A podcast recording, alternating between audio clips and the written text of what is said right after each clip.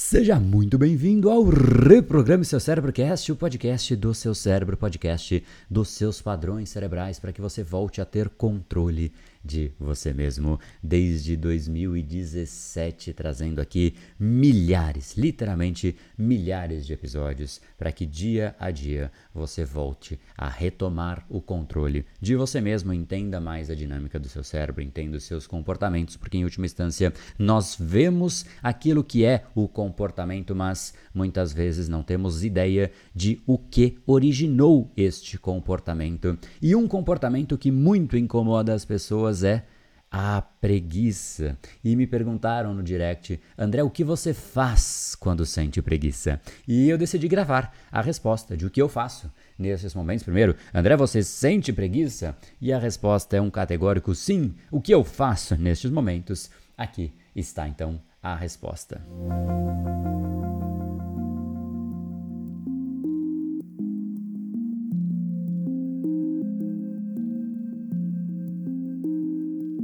Nos momentos de preguiça, André, o que você faz?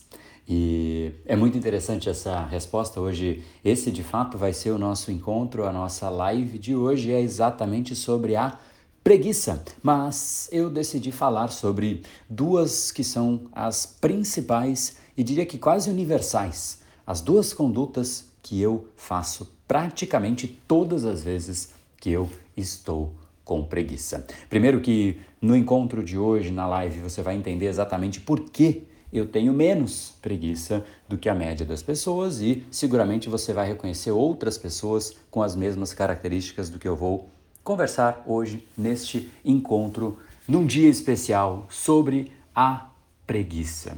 Agora, de fato, para o assunto de hoje, a preguiça ela é quando a gente sente menos energia do que a gente precisa e por conta da baixa energia o nosso cérebro basicamente fala, peraí, epa, epa, epa, segura esta pessoa, porque aquilo que ela vai fazer não tem sentido, não tem significado, não há algo mais importante do que preservar a energia, ou seja, a atividade é menos importante do que a sua energia e o cérebro, avaliando este cenário, te segura. E se o inverso fosse verdadeiro, ou seja, a atividade é mais importante do que a sua energia, você vai fazer. Por exemplo, você pode estar absolutamente exausto com nível zero de energia, mas quando a sua sobrevivência está em risco, você sai correndo igual um condenado e não para nunca mais de correr, porque a sua sobrevivência é mais importante do que a sua energia e o cérebro nem cogita uma alternativa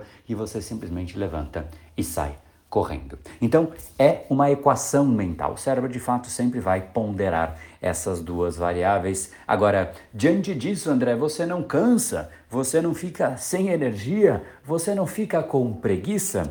E você vai entender hoje porque, de fato, eu fico menos, mas fico, obviamente. Todo ser humano tem preguiça, todo ser humano tem aquele dia que ele não está com ou com alguma atividade que não, não o instiga o suficiente para que ele realmente tenha energia à disposição para aquela atividade. Então, tem duas condutas para mim que são muito é, importantes quando eu estou é, com um nível baixo de energia. E a primeira sempre gera uma estranheza para quem não conhece, para quem não faz, especialmente, porque quem não faz não entende. Quem faz simplesmente vai entender e vai falar: Poxa, isso é, é óbvio, é exatamente isso que eu faço também. Então, a primeira coisa, a primeira conduta que eu faço quando eu estou sem energia é fazer esporte. Aí a pessoa vai falar: Não, peraí, André, mas você está sem energia, como é que você vai fazer esporte? Aí depende. Então aqui é importante uma distinção. Existem duas formas de energia: a energia mental e a energia física. Ambas são importantes, né? Quando você, você pode estar, tá, enfim, emocionalmente tão abalado que você não tem energia mental e também parece que você não tem energia física, mas não necessariamente é uma verdade, porque você estando com uma energia mental baixa, o esporte te ajudaria demais. Então, Agora, trazendo para o contexto e a resposta, no meu caso, o que eu faço, eu faço bastante coisa, eu trabalho bastante, eu tenho uma intensidade muito, muito significativa. Quem me conhece é, percebe né, de uma forma até no sentido de, de, de, de considerar muito acima né, do normal. Então eu faço bastante, obviamente isso gera um desgaste. Aí o que, que eu faço? É um desgaste mental. É mental porque eu estou processando, eu não estou ali procrastinando, eu não estou ali sentado no, numa cadeira e a minha mente está em um lugar leve, cor-de-rosa, com pombos voando e passarinhos e cavalos cor-de-rosa com asas voando, conversando com o passarinho. Não! Quando eu estou de fato produzindo, eu estou produzindo. Simplesmente isso cansa a mente. Né? E, e seguramente quando você coloca foco, você sabe que isso cansa. Agora, depois de cansar, o que, que eu faço? A minha mente está cansada, mas o meu corpo não. É a hora que eu inverto. Aí eu vou para a academia, eu vou correr no parque. Isso simplesmente faz com que a minha energia mental vai lá para casa do chapéu. É muito significativo o retorno de energia mental que eu tenho. E aí eu canso o meu corpo. Aí o que acontece? Eu estou livre para, se eu quiser, de repente, depois da corrida, com o corpo cansado e a mente descansada, eu posso, se eu quiser, sei lá, sentar descansando o corpo e agora com a mente revigorada voltar a trabalhar ou fazer alguma outra coisa. Mas o fato é, eu recuperei a minha energia, eu recuperei aquela preguiça que porventura viria como consequência de um processo desgastante de trabalho e intensidade. Então, esse é o primeiro ponto que eu faço. E existem momentos em que eu preciso de uma resposta um pouco mais rápida. E também é inusitado isso, e eu sei, toda vez que eu falo isso, é, as pessoas questionam, mas também quem não faz não sabe, né? e quem faz sabe. E é engraçado que quando eu tô até com os meus amigos, assim, eu, eu conto isso que eu faço, todo mundo vira para minha esposa e fala: Mas é verdade, ele faz isso mesmo, né? E ela fala: Olha, eu sinto até inveja. Por quê? Porque ela demora para dormir. E o que eu faço para recuperar energia é um período de descanso. Que eu sei que você vai estranhar o que eu vou dizer agora, mas ele tem duas possibilidades de tempo de descanso: 9 minutos ou 12 minutos. Dependendo do meu nível de cansaço. Se eu estou cansado, eu ponho 12. Se eu estou um pouco menos, mas pouco, obviamente cansado, senão eu nem faria, eu ponho 9 minutos. Aí você vai falar: não, peraí, você dorme nove minutos. Que isso? Né? E esse é um processo que, para mim, eu testei e funcionou. E eu amo isso. É, é algo que eu realmente me impressiono, porque eu volto com um nível de energia tão significativo que se eu por algum acaso, é muito raro isso acontecer, mas se eu por acaso eu durmo uma hora e meia, uma hora no meio da tarde, acabou a minha tarde. Acabou, acabada. Simplesmente eu não tenho energia, eu quero, sei lá, ficar babando, não quero fazer mais nada. E isso me incomoda.